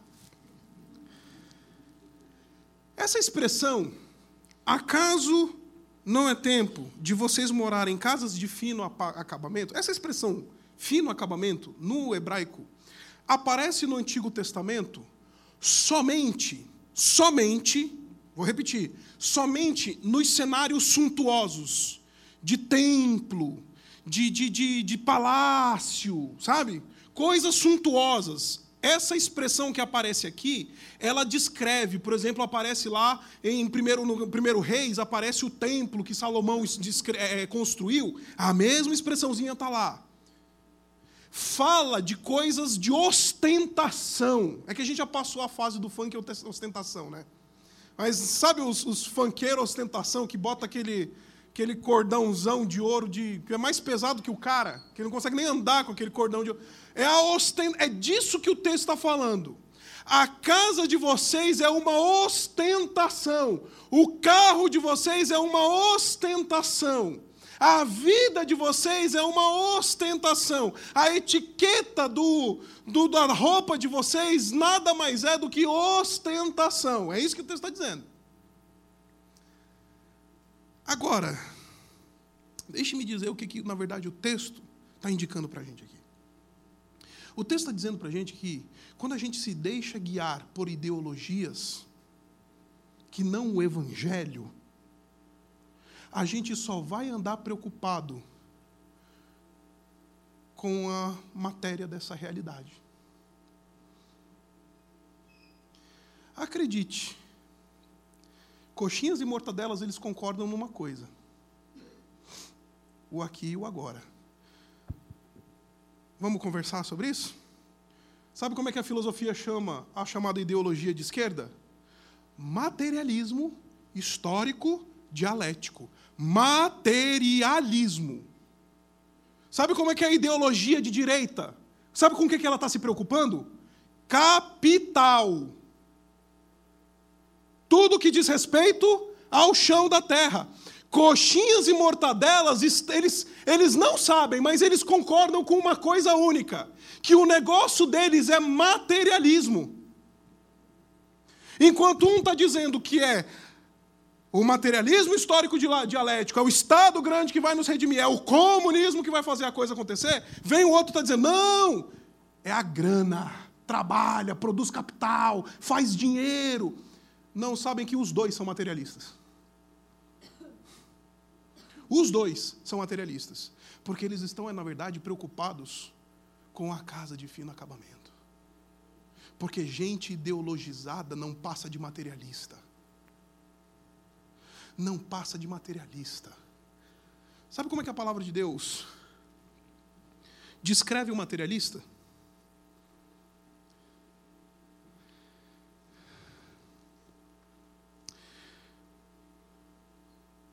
E escreve o materialista assim: serpente, você vai, como castigo, rastejar no pó da terra, e vai comer o pó da terra,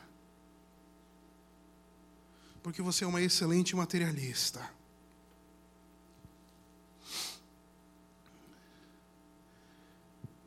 O materialista é a serpente que rasteja no pó da terra e come o pó da terra, esfrega a barriga no chão porque não passa de materialista, só está preocupado com o pó da terra, com capital, com materialismo histórico dialético. Na verdade, a realidade é aqui, esquece a metafísica, esquece a realidade espiritual, esquece.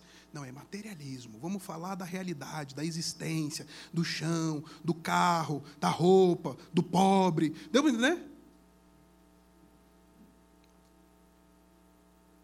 Ideologia nos faz materialistas. Quer você seja um coxinha bolsominion, quer você seja um mortadela Haddad 13, você é um materialista quando você coloca a sua ideologia acima do evangelho. Rasteja o peito comendo pó na terra, porque está preocupado com a casa de fino acabamento. Porque está preocupado com a casinha de fino acabamento o fino acabamento do mortadela?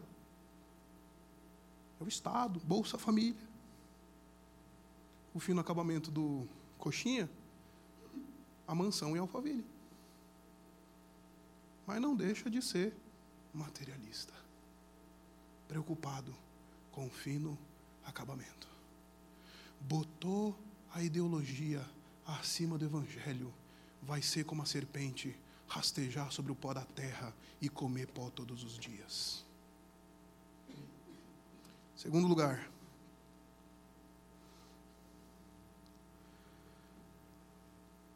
vejam onde, versículo 5: os seus caminhos o levaram.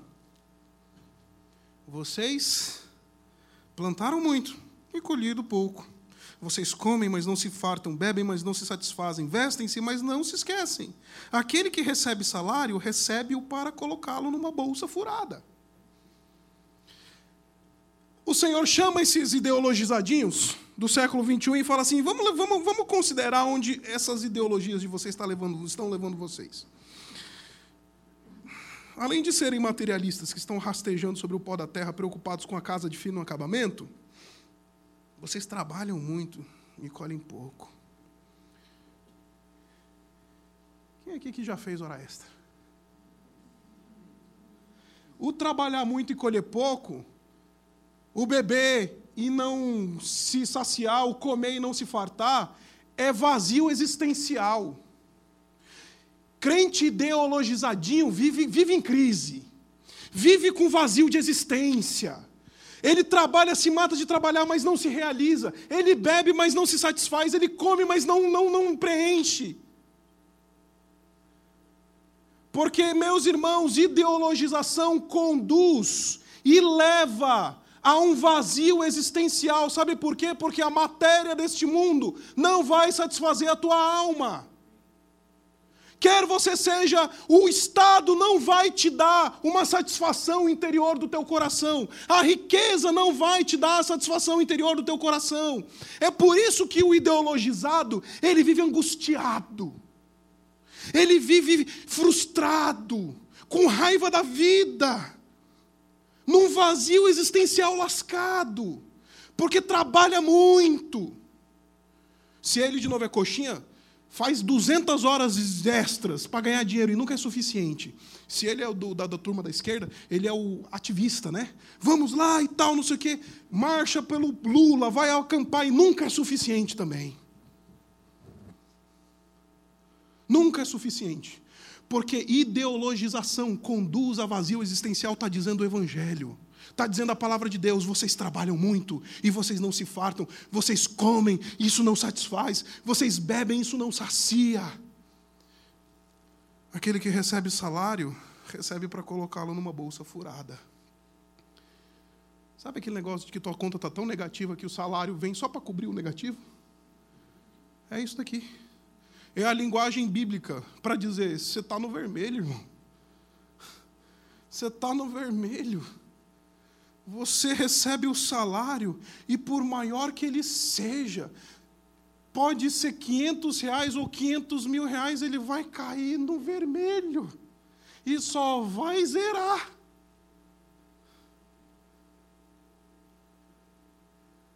Vazio existencial. É por isso que quando a gente se deixa convencer e acha que a gente encontra um redentor fora do Senhor Jesus Cristo e fora do Evangelho, seja em qualquer outra coisa, Aí a gente vive esse vazio existencial e a gente fica perguntando: por que, Senhor? Nada encaixa na minha vida.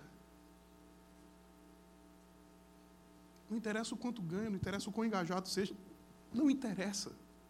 Vai ser um frustrado. E eu tenho pena desse pessoal. Lá na minha igreja tem muitos universitários, muitos universitários porque a gente está ali perto da UFABC, Faculdade de Medicina, enfim, do ABC e etc. Então tem uma turma lá que é universitária, está lá na nossa igreja. E eu, eu tenho pena de alguns jovens que chegam para mim no final do culto, preocupados, angustiados, não sabem o que vão fazer. E a única razão é porque eles colocaram uma ideologia no coração, no centro da sua vida, e não mais vivem pelo Evangelho, mas se venderam, são religiosos da sua ideologia. Aí nada satisfaz, a igreja nunca é boa, o namorado nunca está tá bem, a família é uma bosta, aí é tudo ruim, aí é aquela vida angustiante, miserável.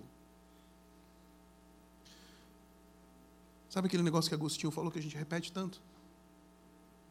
Fizeste-nos para ti, e o nosso coração andará inquieto enquanto em ti não descansar. Teu coração vai andar inquieto enquanto você se deixar convencer de que a, a tua ideologia resolveu a tua vida. De novo, quer você seja coxinha, quer você seja mortadela, ou quer você tenha até uma outra ideologia. Tem a ideologia do crossfit, gente. Desculpa aí os, os crofiteiros aí. Mas hoje crossfit é uma ideologia. A ideologia do, enfim, do indivíduo que se deixou convencer de que diplomas vão lhe redimir. Aí ele coleciona diploma. Palavra de alguém, gente, que uma época da vida se deixou convencer de que diploma convencia, que diploma redimia. Aí corre atrás do diploma, tira um diploma atrás do outro. Tira um diploma atrás do outro, você fala, cara, mas isso nunca me satisfaz. Vazio interior. A gente está querendo preencher e resolver vazio interior, satisfazer sede da alma, angústia do coração, crise existencial. Com uma conta gorda, um, um cartão de crédito preto, com uma caminhada da marcha das vadias. A gente quer preencher vazio existencial, gente. Não interessa onde você está botando, é vazio existencial. Vou contar uma história para você. Está gravando isso daqui? Tá? Então eu vou contar sem citar nomes. É, quando eu estava pastoreando lá na igreja Batista Morumbi, eu já citei, mas aí isso eu posso falar, não tem problema. Eu, eu, preguei num domingo lá qualquer, na igreja, o pastor virou para mim, o pastor saindo da igreja, falou: que você vai pregar esse domingo? Me deu um tema lá, eu nem lembro sobre o que eu preguei, gente. Mas preguei. E aí, segundona é folga do pastor, né? Porque enquanto vocês estão de folga no domingo, eu estou trabalhando. Segundona vocês vão trabalhar, eu vou folgar. Folguei. De boa. Terça-feira de manhã, cheguei na, no escritório da igreja. A secretária me chamou e falou assim: Pastor, tem um senhor aí que está ligando para você desde ontem, que ele está procurando, você, pastor. Eu falei, oxe.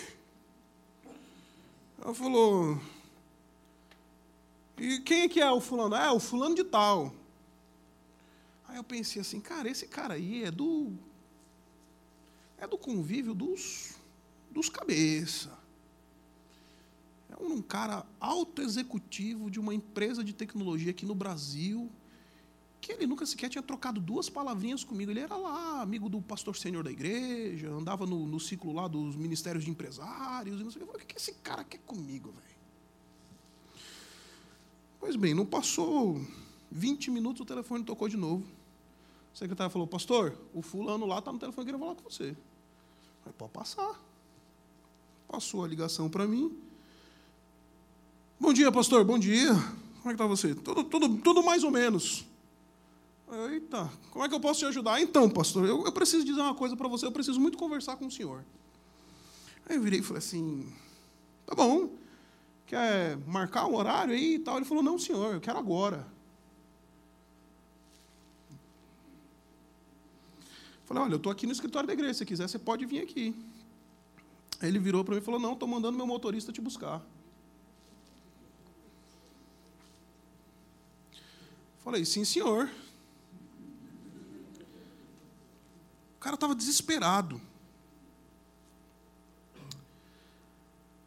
Aí chegou lá o Jarbas, o motorista dele. É outro nome, obviamente. O Jarbas apareceu lá, chegou na porta, no portão da igreja, entrou na. Ó, oh, estou procurando o pastor Isaac. O Jarbas, eu falei, me apresentei, falei, sou eu. Ele olhou assim para mim como diz, eu acho que é o Isaac errado.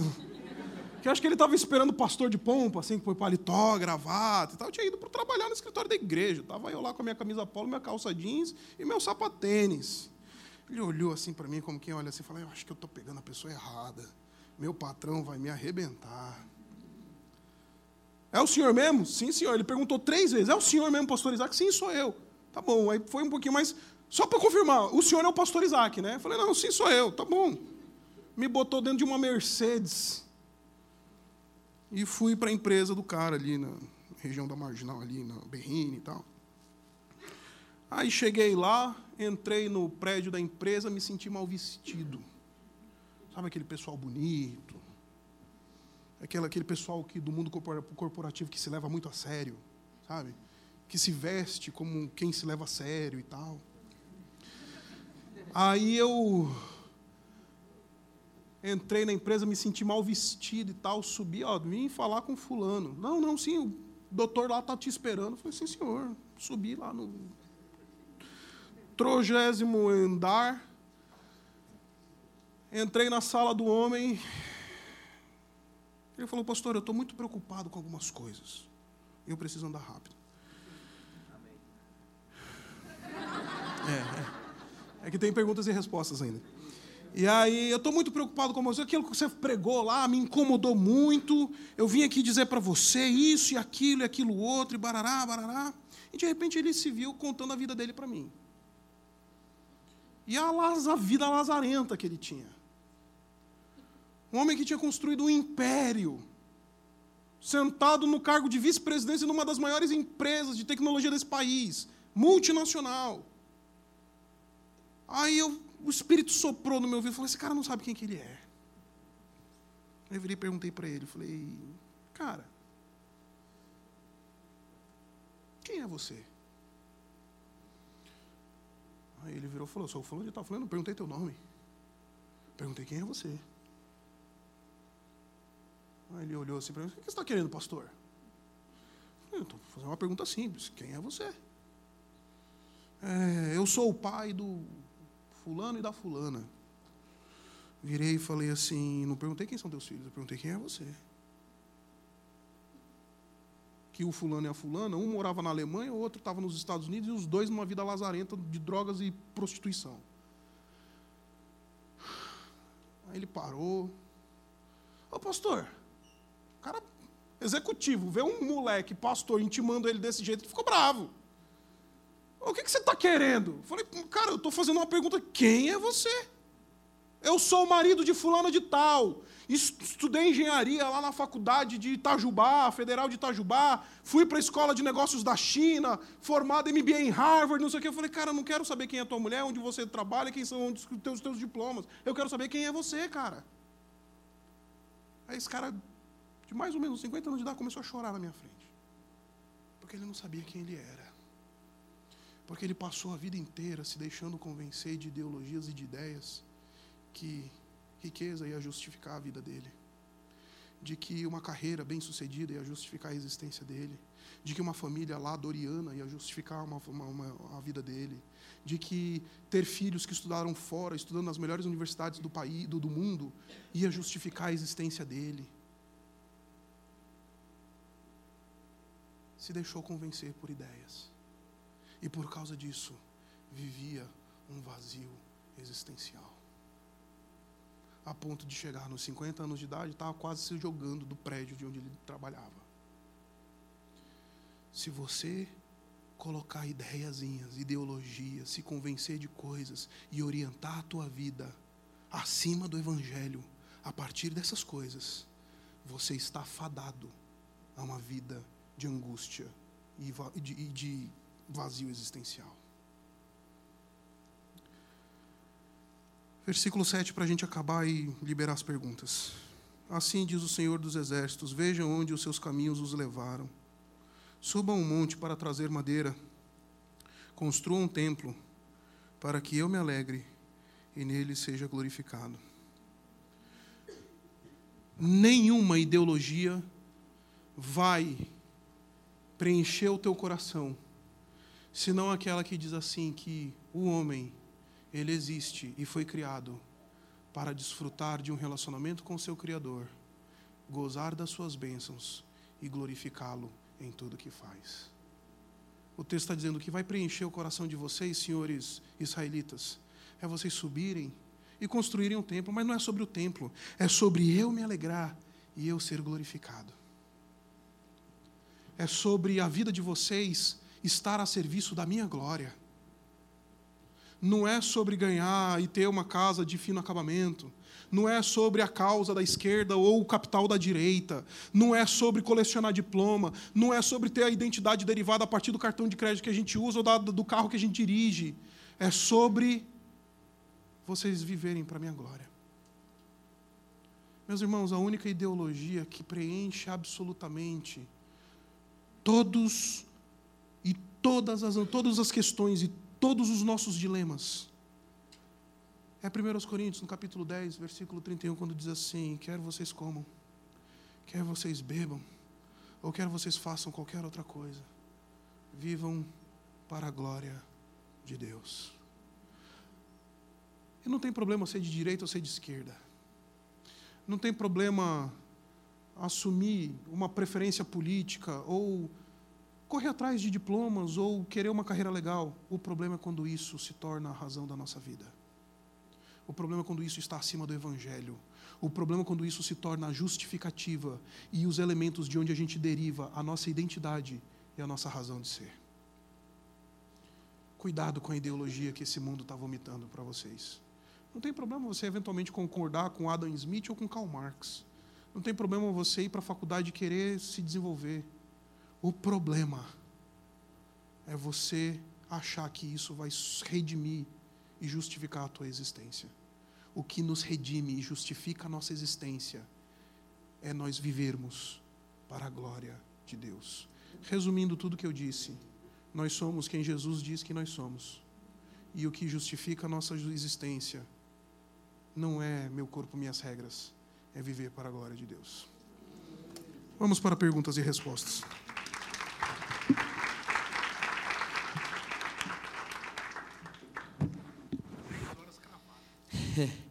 Queridos, eu, eu tenho certeza que você tem muita coisa para perguntar. Ah, eu queria abrir, cara, dá uma lida aqui, vê se isso é uma, se são duas, já vê o que você entende disso aqui. Eu queria tentar aqui, para respeitar o, o, horário, né? Não, pega a cadeira, senta aqui, pega a cadeira, senta aqui. Ah, abrir aqui, por favor, para. Perdão, tá, queridos? Abrir para umas três perguntas, porque tem a sua pergunta e tem a resposta, entende o que quer dizer? Então, assim, depende da sua pergunta, a resposta vai ser mais duas horas. Né? Claro que ele vai segurar a onda aqui, mas o que eu quero dizer é assim, a... se você tiver mais algumas coisas, eu também eu gostaria que você pudesse compreender a limitação do nosso amado, que falou aqui duas horas, e está com a saúde debilitada. E aí, então, assim, ele precisa voltar para casa dele. Ele mora perto da minha casa, em Santo André, não é pertinho daqui. Então a gente ainda vai ter um tempinho para chegar em casa. Tá frio, você entendeu o que eu quero dizer, né, irmãos? E aí, mas você é o seguinte: você vai ter o arroba Isaac Sixu, olha aí, agora estou jogando na dele. Tem o arroba Isaac Sixu, Instagram, você entra no inbox dele, irmão, você faz aquele inbox pulverizar.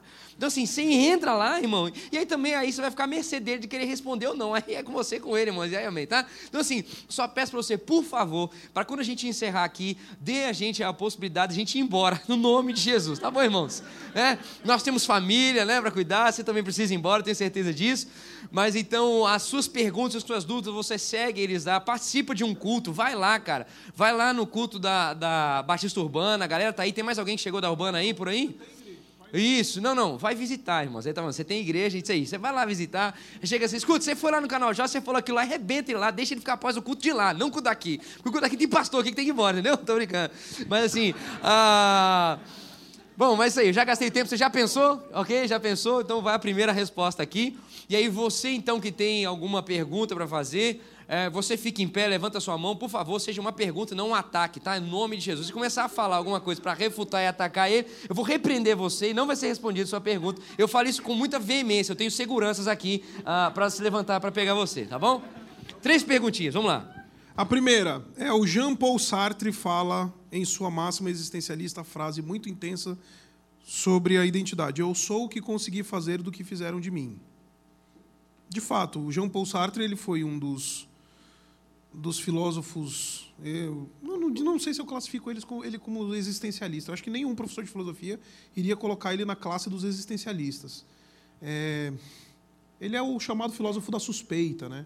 Ser filósofo da suspeita não quer dizer ser existencialista. Mas eu acho que eu consegui responder essa pergunta na medida que eu preguei. É, quando a gente descobre que a gente é aquilo que a gente faz ou do que fizeram da gente, a gente vive essa vida de frustração, angústia e lascada que eu acabei de falar para vocês.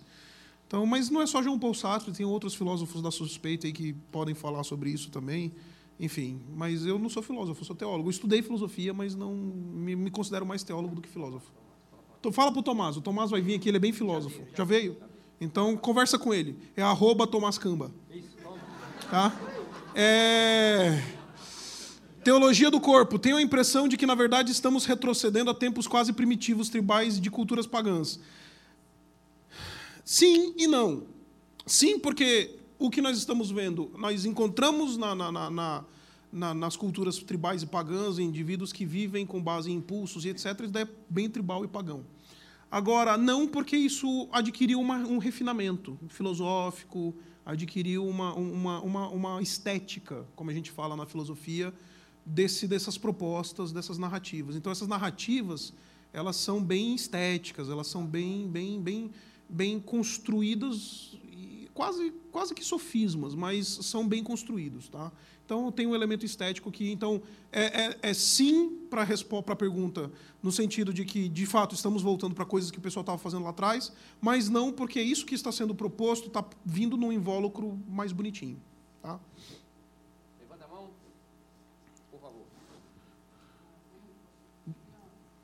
Falar mais alto para a gente poder te ouvir?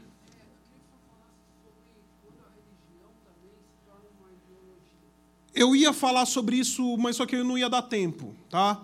A religião é uma ideologia, sim, porque a ideologia se torna, a religião se torna uma ideologia na medida em que guardar ritos, observar tabus e etc significa encontrar nossa redenção. É salvação por obras.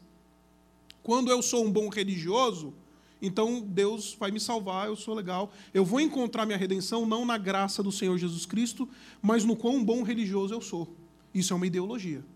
Tá? Então, religião é uma ideologia e acredite, ela eu considero nesse mundo filosófico de discussões de, de conflitos de ideologia, talvez a ideologia que é o outro lado da moeda do materialismo histórico dialético, tá? Do, do, da chamada da turma mais da esquerda. Então, se você pega a moeda da esquerda e vira ela ao contrário, você tem a religião.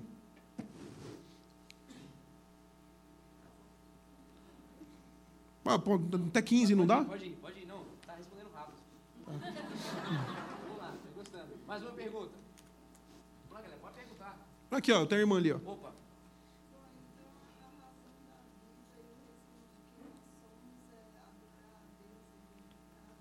Sim.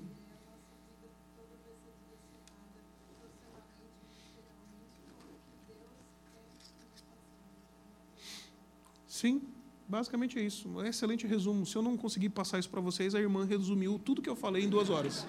Em alguns segundos. Parabéns, parabéns.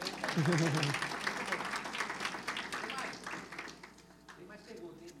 Uma afirmação, né? Mais uma pergunta. Oi.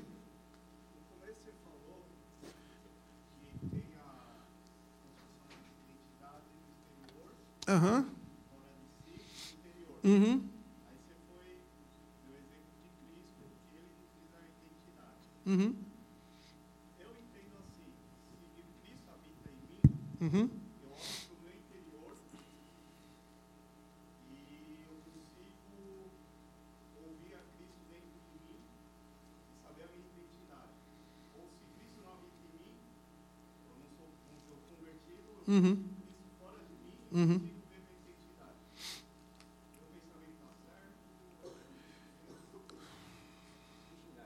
Não, não. É, é que, na verdade, é- é- eu acho que você está dizendo aquilo que eu disse com palavras diferentes.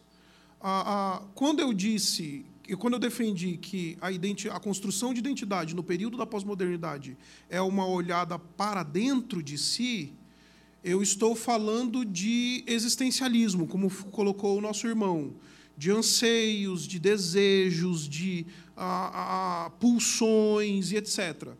Eu não estou falando de Cristo habitando em mim, tá? Eu estou falando de elementos externos a Cristo. Eu, eu não acho que Cristo ele é uma primeira ou uma segunda via, ele é a terceira via. É aquilo que nos liberta desse querer buscar identidade fora ou dentro da gente. Como é que eu saio desse paradigma que me escraviza? Quer buscando fora quer buscando dentro?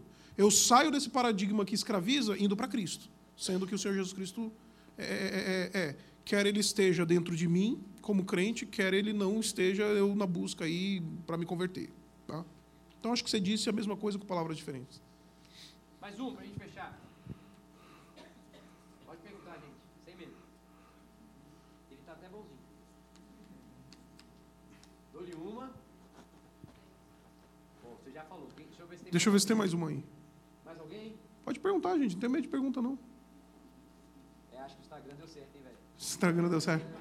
De- deixa eu falar uma coisa, gente, para não parecer que eu sou chato, tá?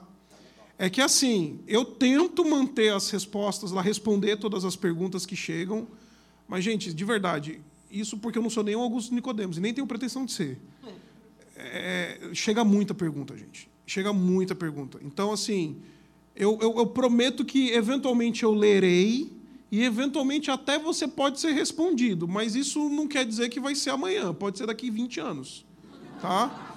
Então, é, é, de novo, é o que eu falei para vocês. Eu tenho uma mulher para cuidar, eu tenho uma igreja para pastorear, eu tenho um doutorado para terminar. Então, tem um monte de coisa para fazer que eu, não, eu preciso desenrolar, tá? Então, basicamente é isso. Então, irmãos, embaçando, endossando o que ele está falando, se eu não sou nem Augusto Nicodemos, nem o Isaac Sixu, então leva uns 30 anos para eu tentar responder as suas perguntas no Instagram, tá bom? Última pergunta lá, querido. Pode perguntar.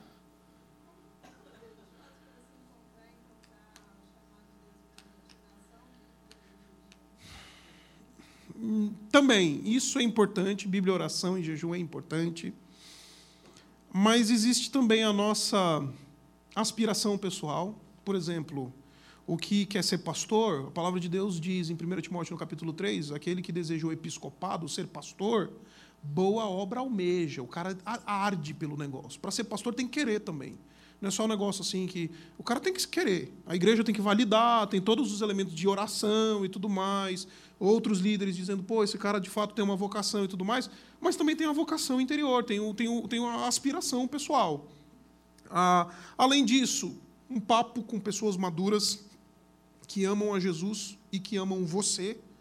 Tá? É, é importante você ter, porque não adianta nada você con- conversar com uma pessoa que é, é- é muito madura, com, com- anda com Jesus, mas tipo não tem nenhum vínculo afetuoso, afetivo com você.